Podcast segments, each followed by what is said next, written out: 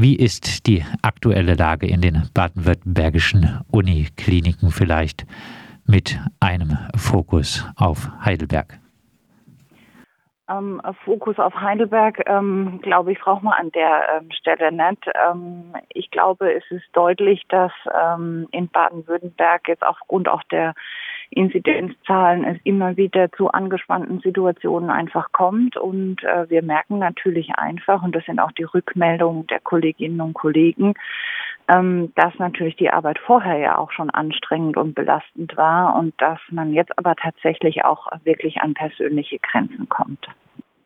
Stichwort persönliche Grenzen. In der Corona-Pandemie haben viele Pflegekräfte auch aufgehört.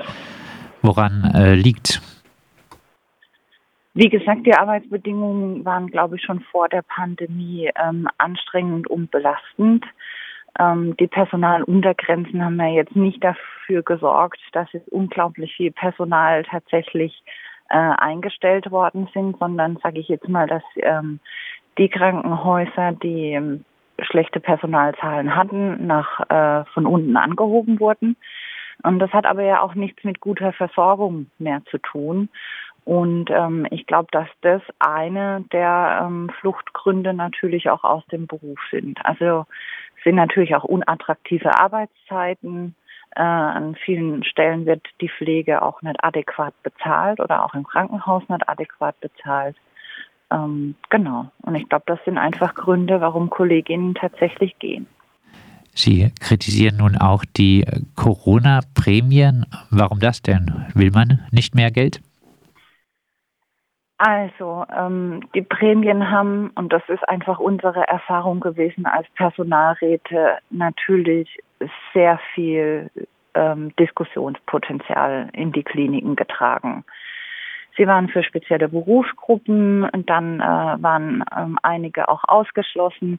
Jetzt ist es aber tatsächlich ja so, dass in der Patientenversorgung man in einem interdisziplinären Team einfach arbeitet. Und das heißt, es gab einfach einen Riss auch durch bestimmte Teams. Das heißt, die einen haben gekriegt, die anderen haben es nicht bekommen, nur weil sie jetzt vielleicht in Anführungsstrichen keine Pflegekraft waren, keine Arzt, Ärztin waren, vielleicht auch keine Therapeutin. Und das haben Kolleginnen und Kollegen dann einfach auch zum Teil nicht verstanden. Und ich glaube auch jetzt an dem Punkt, wo eine dritte Prämie durch das Land in Aussicht gestellt ähm, wird, wird irgendwie einfach auch nochmal deutlich, dass das zwar schon was ist, was die Kolleginnen natürlich gerne nehmen, diese Prämie, aber die Belastung reduziert es halt nicht. Und die Frage ist natürlich, was passiert nach der Pandemie? Weil was die Kolleginnen und Kollegen wirklich brauchen, das ist eigentlich Entlastung und eine Vereinbarkeit von Familie und Beruf. Wer ist denn äh, bisher äh, insbesondere leer ausgegangen? Was heißt leer ausgegangen? Also ähm, wenn man jetzt einfach mal guckt, äh, es gibt auch im Krankenhaus natürlich viele medizinische Fachangestellte zum Beispiel, die Hand in Hand mit den Pflegekräften auf einer Station arbeiten, die zum Beispiel als Teamassistentinnen arbeiten oder auch ähm, in Ambulanzen arbeiten. Ähm, bei der zweiten Prämie waren Ärztinnen und Ärzte ausgeschlossen. Also das ähm, wurde vom Bundesministerium für Gesundheit so festgelegt. Ähm, obwohl die gemeinsam auf den Intensivstationen zusammenarbeiten, ähm, Patienten behandeln, pflegen, therapieren.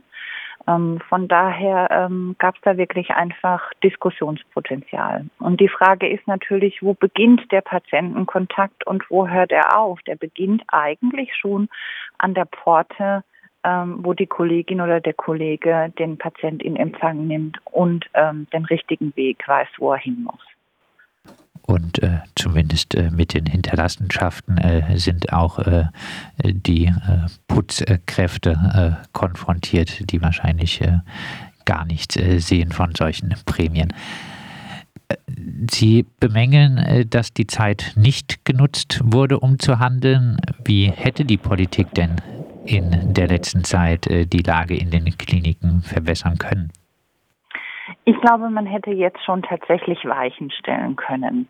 Das hat ähm, meiner persönlichen Meinung nach der Gesundheitsminister nicht gemacht. Er hat Personaluntergrenzen eingezogen, die haben den Kolleginnen und Kollegen nur bedingt geholfen. Also, also wenn man es, glaube ich, sagt, in der Mehrheit einfach nicht geholfen. Und ich glaube, da hätte man einfach frühzeitig Weichen stellen können für Personalbemessungssysteme. Dann ähm, sind es natürlich auch so große Themen, wie abhängig machen wir uns von externen Märkten mit Material. Das war ja in der ersten Welle ein großes Thema. Woher bekommen wir eigentlich unsere Masken, die ganze Schutzausrüstung? Ähm, klar, so eine Pandemie, die kam jetzt tatsächlich auch, äh, hat uns regelrecht irgendwie überrollt. Ähm, ich glaube, die Kolleginnen und Kollegen haben ein großes Engagement gezeigt, da auch flexibel zu sein und entsprechend zu reagieren und alles das zu leisten, was geht.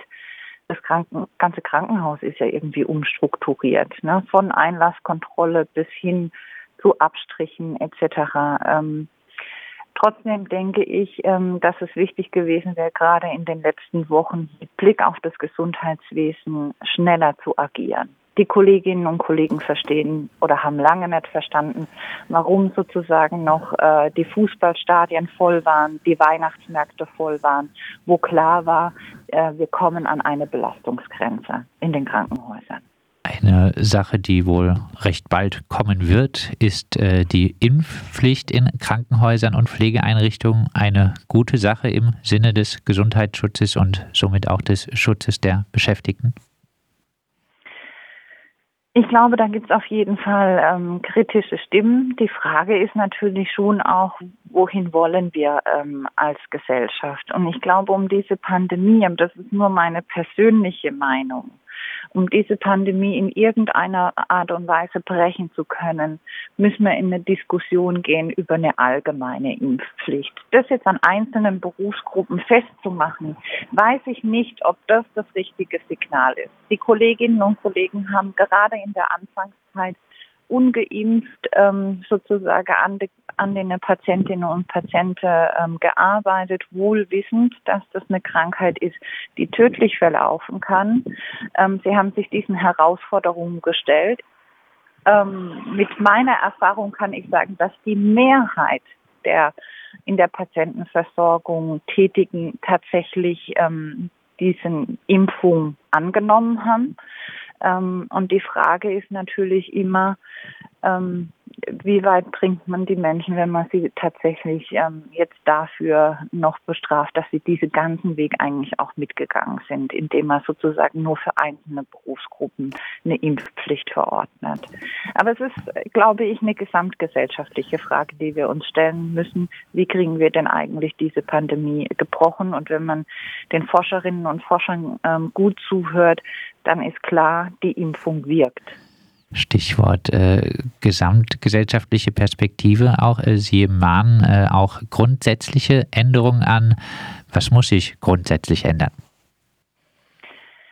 Ich glaube, wir brauchen einfach ähm, in der Gesundheitsversorgung wieder den Blick in Anführungsstrichen nicht nur rein auf die nackten Zahlen, sondern auf die Menschen.